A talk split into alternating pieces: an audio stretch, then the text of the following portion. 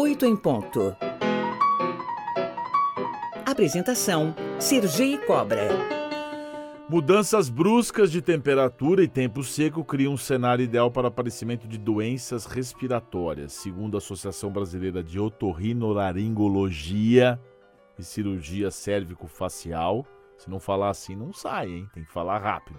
Doenças como gripe, resfriado, renite, sinusite aumentam 40% nessa época. Eu converso agora sobre o assunto com a doutora Caroline Canarella, especialista no assunto pela Associação Brasileira de Otorrinolaringologia e membro titular da Academia Brasileira de Cirurgia Plástica da Face.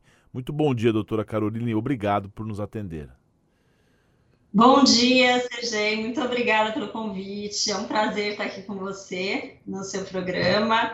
Espero poder trazer orientação aí de qualidade para todos. Doutora, por que, que mudanças bruscas de temperatura mexem tanto com a nossa saúde, aumentando os problemas respiratórios? Então, principalmente porque as mudanças elas agridem bastante as mucosas né, respiratórias. Então, a gente vê um ressecamento maior das mucosas, né? A, acaba que aquele epitélio, que é aquela pelezinha que reveste nariz, a garganta, eles, eles são mais agredidos, ficam mais suscetíveis a infecções, né? Não estão tão bem protegidos. A, aquela variação também do. Isso vale também para as comidas e bebidas que a gente ingere? A história do quente, do gelado, isso também afeta a, a, as nossas mucosas a ponto de causar problemas de, de respiratórios?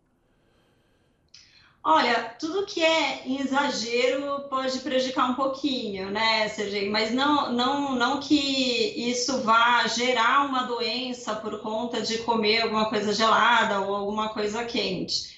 Ah, ah, o, o, exagero talvez possa ressecar um pouquinho mais as mucosas, mas não, o alimento ele não prejudica tanto assim as mucosas.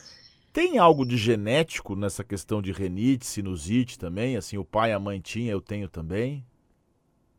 Tem, tem sim. A gente sabe, por exemplo, que se ou a mãe ou o pai tem, tem alguma doença, é, alguma alergia respiratória, né, como a rinite, os filhos eles têm já 50% de chance de ter uma, de desenvolver uma rinite alérgica.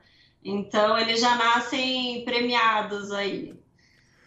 Eu me lembro que eu tinha muito, doutora, mas muito quando era mais novo. Fiquei um pouco mais velho, passou um pouco. Eu tinha crises de seios da face, entupia tudo, tinha que tomar antibiótico. Hoje eu tenho muito problema de amígdala, mas a parte de renite, sinusite melhorou. Tem alguma relação entre a idade e, e, e as doen e essas doenças? A gente vê que com o tempo pode acontecer de, de talvez o, de tanto o organismo ser exposto, ele começar a se defender melhor é, contra essas coisas.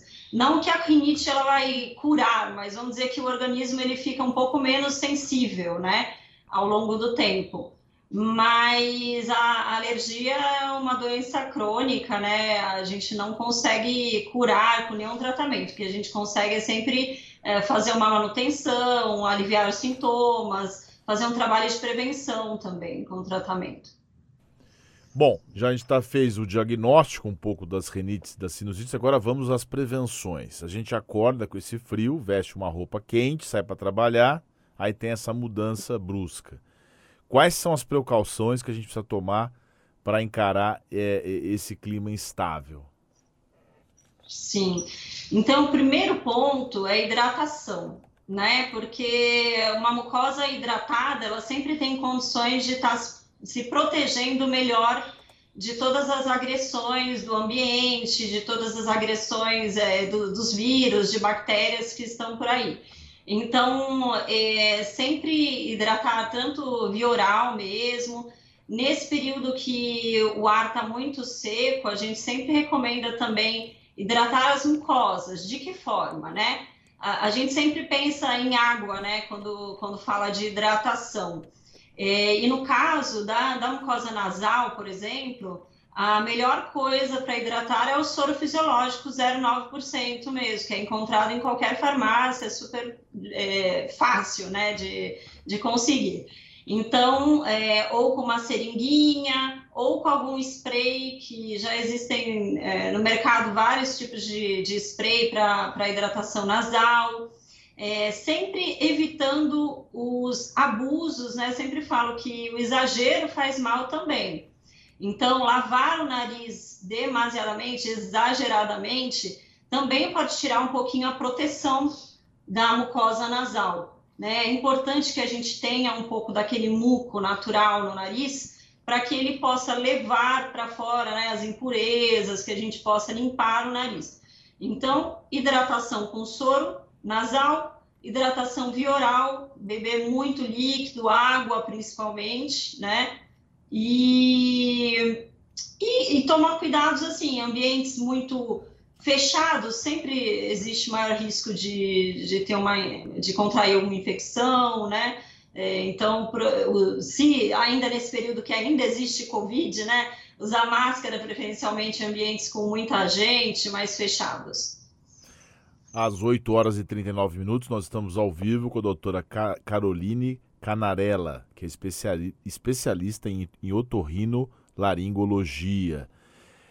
A doutora mencionou Covid e a limpeza da, das narinas, que foi muito comentado à época por médicos, né, na, na, época mais tensa da Covid.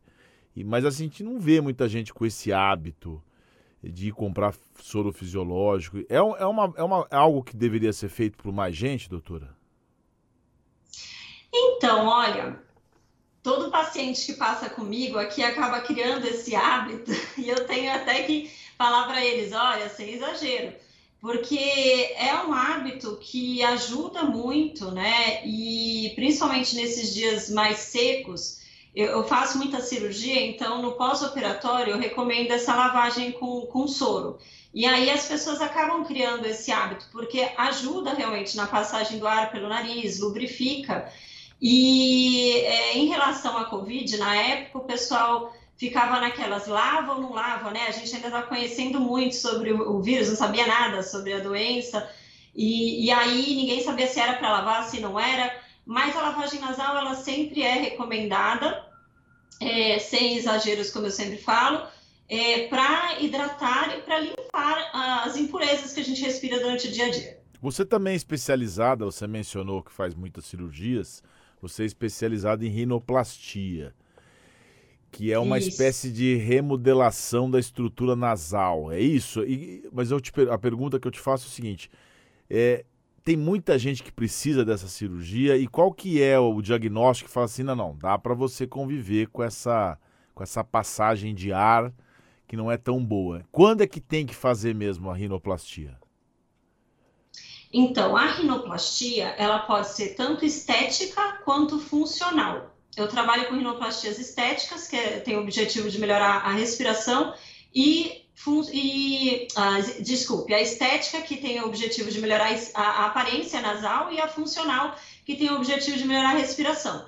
Então, a indicação da funcional é quando a gente percebe que o formato do nariz atrapalha para aquela pessoa respirar. E se a pessoa tem uma qualidade de vida ruim por conta da respiração ruim, já tem uma indicação ou de um tratamento clínico ou cirúrgico, né? No caso da estética, a indicação é quando o paciente se sente desconfortável com a aparência do nariz.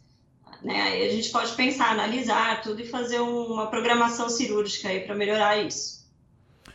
Olha, para terminar, doutora, vou fazer uma, uma espécie de pinga-fogo de perguntas bem rápidas. Se você em 10 uhum. segundos responde se é mito ou realidade, tá bom?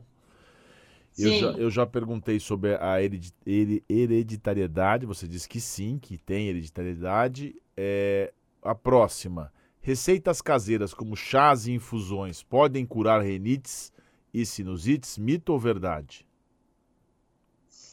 Hum, vou mais pro mito. Tá. Mas a gente ainda não sabe tudo nessa vida, né? Boa. Sinusite é a mesma coisa que renite? Não, é mito. Mito. É possível distinguir uma renite de um, de um resfriado? Verdade.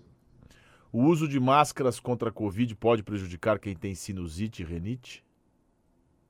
Mito. Renites e sinusites não têm cura?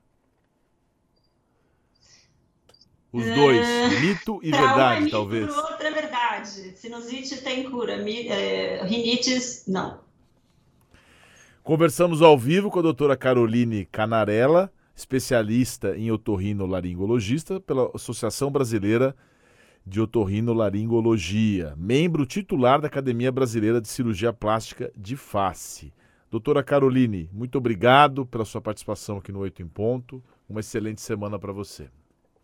Uma excelente semana para vocês também. Eu que agradeço a participação.